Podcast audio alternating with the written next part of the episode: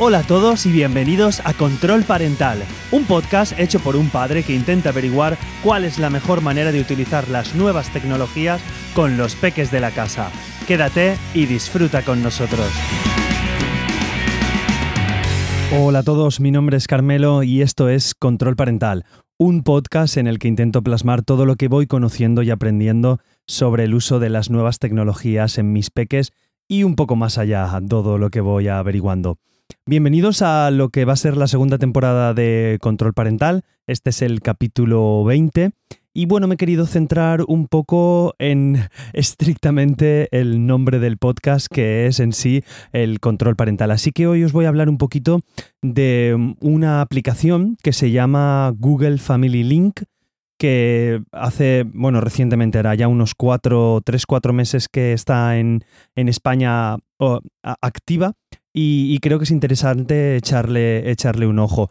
Bueno, esta semana me pasó al mundo contrario, me pasó al mundo Apple. Esta semana ha sido la, presentación de, de, iOS 12. La semana que viene está, estará accesible a todos los dispositivos compatibles y ahí vemos que este año eh, Apple ha dado un gran salto eh, con lo que respecta al control parental en el sentido de los dispositivos y del control.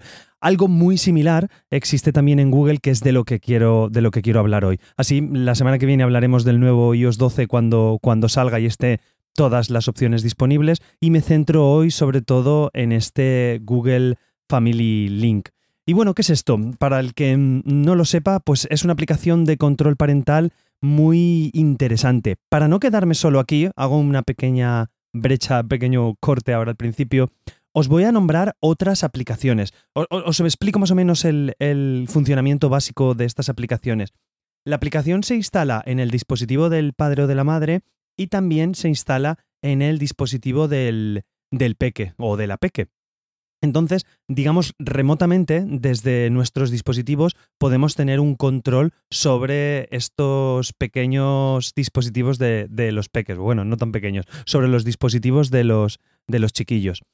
Teniendo en cuenta, y esto lo voy a decir varias veces a lo largo del podcast, que el límite legal de usabilidad de estas aplicaciones es de 16 años. Entonces, a partir de los 16 años, eh, no podemos utilizar esta, esta aplicación. Estaríamos incurriendo en la privacidad de nuestro hijo o de nuestra hija. Así que eso hay que tenerlo muy en cuenta. Entonces, digamos, tenemos esa fecha límite, los 16 años de edad, para terminar de educar digitalmente hablando a, nuestros peques. Lo digo para que lo tengáis en cuenta dependiendo de la edad de vuestros hijos. A partir de ahí, si tienen un dispositivo móvil, debéis dejarlos porque estaremos incurriendo en, ilegalidad, digamos, y, estaremos metiéndonos en su privacidad tenerlo en cuenta hasta los 16 años, pero antes pues podemos tener un pequeño control y repito como muchas veces he dicho en el podcast, no vale solo con poner esta aplicación y olvidarnos de todo tenemos que la mejor opción de todas es el diálogo, hablar con ellos y compartir con ellos lo que son las nuevas tecnologías, que por eso estamos aquí, para intentar aprender nosotros los padres de esa pequeña brecha digital que, que hay, pues comprender un poquito más cómo funciona su mundo y cómo funciona y cómo evoluciona. No me enrollo más. Os quiero decir varias aplicaciones para que no os quedéis solo, lo que pasa es que luego me centraré en la de Google porque es la que es gratuita 100% y la que nos ofrece de manera nativa, eh, por así decirlo, los, los, dispositivos Android. Os nombro varias, varias, algunos por, varias aplicaciones del mismo estilo por si queréis probarlas. Una de ellas se llama Custodio, que hace esta, esta, gestiona también el tiempo que dedican los niños al teléfono móvil, controla el acceso al contenido web. La única opción es que eh, tiene ciertas limitaciones en su, en su dispositivo en su versión gratuita. Y luego tiene una versión de pago que es aproximadamente, os lo digo de memoria, pero son aproximadamente unos 42 euros al, al año. Eh, otra de las aplicaciones es Kaspersky Safe Kids, ¿vale? De, si lo conocéis, el antivirus de Kaspersky, pues tiene esta opción también de control parental para Android. Otro, como no, también de Norton Family, que es también del, del antivirus de Norton, pues tienen esta opción de, de control parental. Y bueno, hay uno que se llama Mi Sereno Control Parental y también eh. Son varias aplicaciones eh, que nos dan estas opciones para ver a nuestros chiquillos, concretamente esta última Locategui, pues también nos, nos, hace un informe del uso de las aplicaciones que hacen nuestros hijos, aunque bueno, todas en su, en su mayor o menor amplitud hacen todas estas cosas. Y me quiero centrar ahora, ahora y así, bueno, hay otra también, Secure Kids, hay varias de control parental, si lo buscáis en, en vuestra Play, en, en Google Play, pues encontraréis varias de estas de estas aplicaciones. De todas maneras, como os he comentado y como nombra el capítulo de hoy, me quiero centrar en la de, en la de Google Family Link, que está aproximadamente desde mayo disponible en, en España.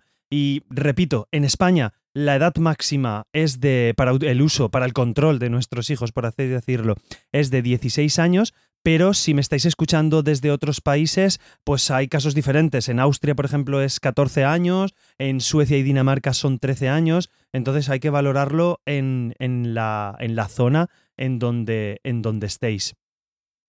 ¿Qué hacemos con esta aplicación? ¿Cómo la configuramos? Pues, pues eh, lo primero que tenemos que hacer es descargar la aplicación en nuestro dispositivo y en el dispositivo de nuestro hijo. Eh, darnos de alta nosotros con nuestra cuenta en la aplicación y dar de alta la cuenta de nuestro hijo en, en, la, en la, aplicación de, de Google Family Link en el dispositivo de nuestro hijo. Tened en cuenta también que para que nuestro hijo, siendo menor de 16 años, que debe ser menor para, para, que podamos utilizar esta aplicación, debe tener un permiso nuestro para poder hacerse esa, esa cuenta. Y nada, una vez vinculadas las dos cuentas ya podemos empezar, entonces eh, podemos gestionar las aplicaciones que puede utilizar nuestro hijo desde nuestro dispositivo. Eh, podemos supervisar el tiempo de pantalla que tiene nuestro hijo con el dispositivo y en un momento de crisis, por así decirlo, o en cierto momento en que ya digamos hasta aquí, eh, podemos bloquear el dispositivo de nuestro hijo de forma remota si vemos que está haciendo un uso indebido del, del mismo.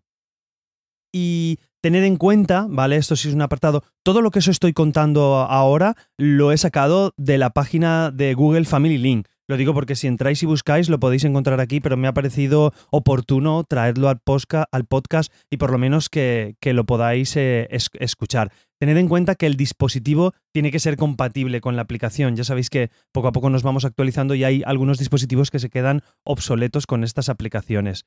Eh, Además, una cosa interesante que hay en la, en la web de Google Family Link es que nos dan una serie de sugerencias que están muy muy bien para las familias. Vemos que por lo menos en las grandes empresas, tanto Google como Apple, pues se van preocupando un poquito más por estos jóvenes, eh, nuestros jóvenes y nuestros niños que utilizan cada vez más sus dispositivos. Pues nos dan unas pequeñas claves sobre cómo crear contraseñas seguras y cómo, cómo usar los filtros de contenido y sobre todo nos dan consejos para equilibrar el horario de uso, que muchas veces es lo que os he comentado yo en, eh, aquí en el, en el podcast, pues que debemos establecer unos horarios, una, una rutina a la hora de acostarnos y levantarnos y que también haga ya siempre un equilibrio. Que si tenemos tres tareas que hacer, pues de deberes, a lo mejor estar con la pantalla o estar con la familia o estar jugando, que esas tareas estén equilibradas. Que no haya una que sobrepase mucho de peso, ni tanto los deberes, ni tanto el ocio con las pantallas, ni tanto solo el juego, ¿vale? Que haya siempre un equilibrio por, por la salud mental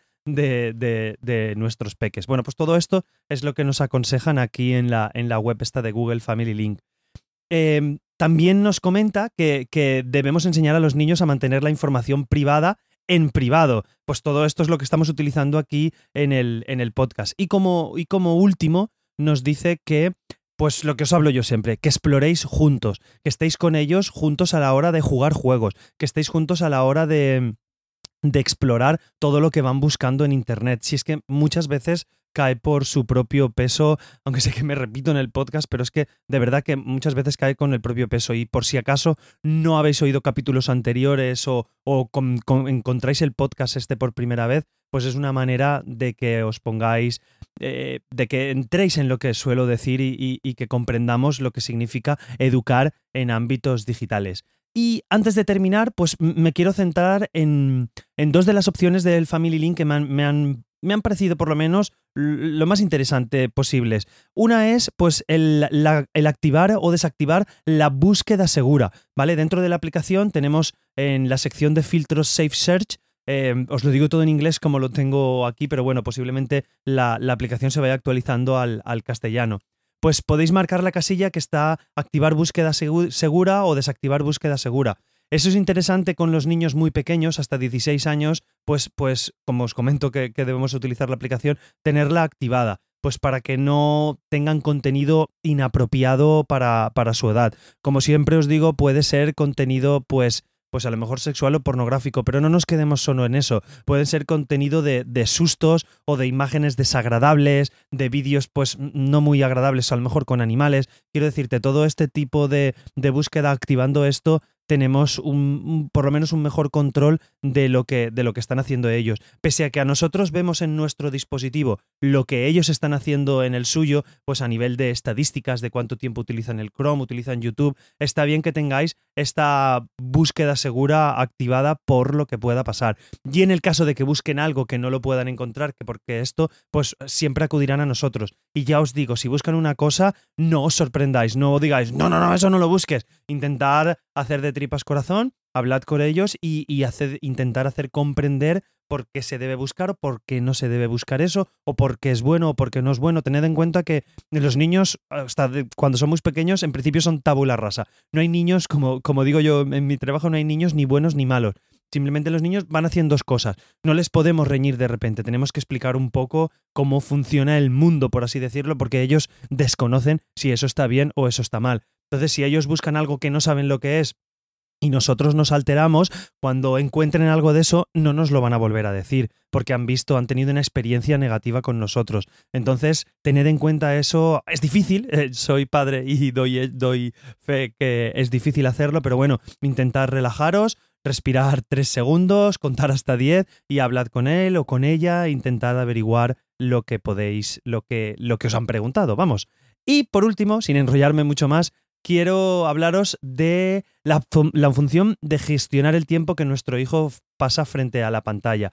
Pues bueno, aquí tenemos eh, límite de tiempo. A mí esto me gusta mucho especialmente porque eh, le da además un poco de responsabilidad a nuestro hijo. Por ejemplo, tiene su teléfono móvil o su, su tableta, lo que tenga, dependiendo de la edad.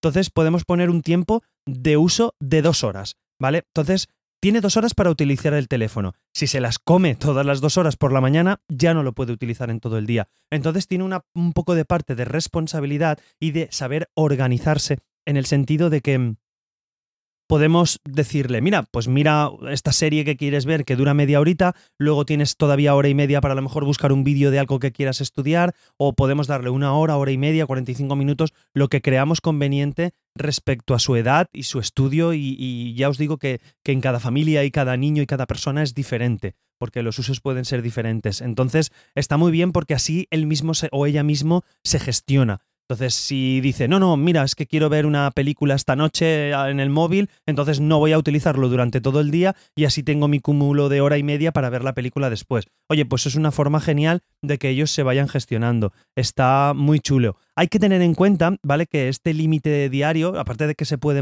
modificar, es, es no es común para todos los dispositivos. Es decir, me explico, si nuestro hijo tiene una tableta y un teléfono y hacemos, eh, ponemos un límite de dos horas, tendrá dos horas en el teléfono y dos horas en la, en la tableta. No, no, es sumatorio, ¿vale? Entonces ahí podéis poner una, una y una, o hora y media, hora y media, no sé, en el criterio que veáis. Y también podemos configurar la hora de dormir. ¿Vale? Entonces, a partir de ese momento, a partir de esa hora, hayamos consumido o no hayamos consumido ese tiempo, pues es hora de dormir y el dispositivo se bloquea. Así que no, no lo podrá utilizar a partir de esa hora.